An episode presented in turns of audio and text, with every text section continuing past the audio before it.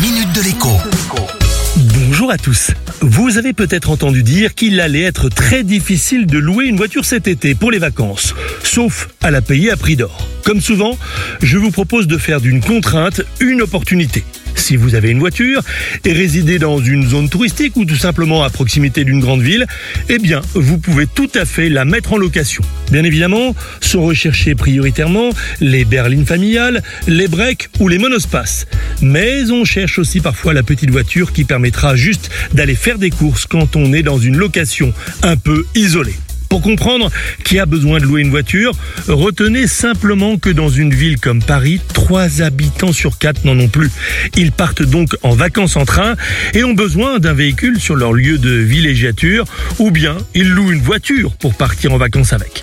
Côté rémunération, elle est loin d'être nulle. J'ai longtemps loué le monospace familial pour un week-end ou une semaine et cela me rapportait entre 200 et 800 euros. Bien sûr, pendant ce temps-là, votre voiture fait des kilomètres en plus, elle s'use, mais la rémunération dépasse largement son usure. Seule limite, on ne peut pas louer une voiture trop ancienne. C'est d'ailleurs mon problème aujourd'hui, car les plateformes refusent les véhicules qui ont dépassé un certain kilométrage et surtout un certain âge. Il n'empêche, dans certaines petites villes, certains loueurs particuliers en ont fait un business et proposent 3, 4, 5 voitures ou même plus encore à la location.